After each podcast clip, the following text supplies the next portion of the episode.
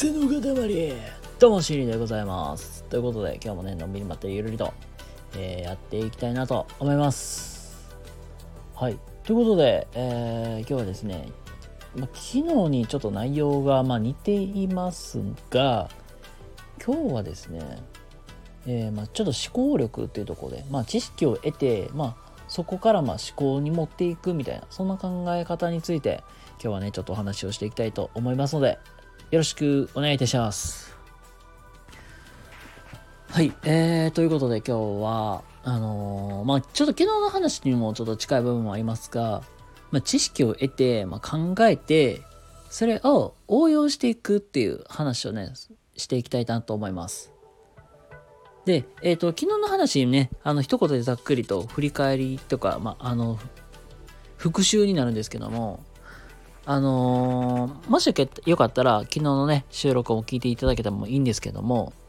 まあ、昨日の収録を、まあ、一言で、えー、まあ、片付けると、まあ、知識はそこら中に落ちているので、それをなんか吸収して、丸パクリをしようみたいな、そんな話ですを、まあ、させてもらっていますが、まあ、今日は、その知識を得て中で、そこでさらに考えて思考しても、なんか違うことに持っていこうという話を、まあしていきたいなと思います。はい。えっと、皆さんに、まあ、パッとイメージしやすいように、あの、一つ、まあ、話を挙げると、ジャム理論っていうお話があるんですけども、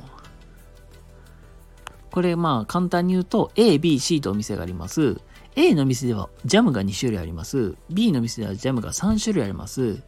C の店ではジャムが10種類あります。じゃあこの A、B、C のお店の中で一番売れる店はどれですかっていうものの時に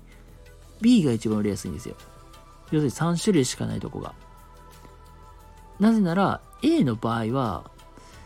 比べるものがまあ1番と2番しかないから1がと2と比べて結局しっくりこなければ買わないでっていう選択肢が生まれちゃう。だから要するに極端に言ったらこれ買いますか買いませんかってなるんですよ。で逆にえっ、ー、と10種類あるとこだとあ1番もいいなあ3番もいいけど5番もいいけどああ6番もいいうーん悩むけどこっちにしようってなって買うけど結局後々振り返ったら、ああ、やっぱりこっちも買えばよかった、みたいな。ちょっとなんかそういう選ぶのミスってちょっと落ち込んでるみたいな。そういう状況も生まれちゃうから、実は3種類の方が一番売れやすいと。まあ、比べる対象もあるし、あの、買わないという選択肢自体が生まれにくいという状況ではあるから。っていう感じで、これを、じゃあ、生活に活かすことも可能なんですよね。うん、例えば、まあ、A、B、C とまあ提案していくときに、その、3種類って提案を絞っておけば、あの、相手さんも、その3つの比較が入りやすいっていうのもあるし、そう。ま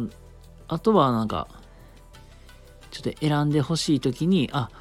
この方がいいんだなって、パッて生活にも用いやすい。要するに、学んだことを生活に生かさなきゃ意味ないよって話なんですよ。なので、今日の話は、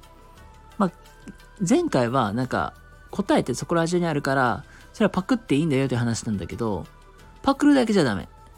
で得た知識をじゃあ自分の実生活に生かしていくっていうのも、あのー、一つ、まあ、あの、いいやり方かなと思うので、まあ、参考にしていただけると嬉しいなと思います。はい、ということで、えー、今日の話いかがだったでしょうか？もしね、今日の話良かったためになったり方いらっしゃいましたら、いいねとかチャンネルフォローとかしていただけると幸いです。ということで、皆様、良い一日をお過ごしください。それではまた。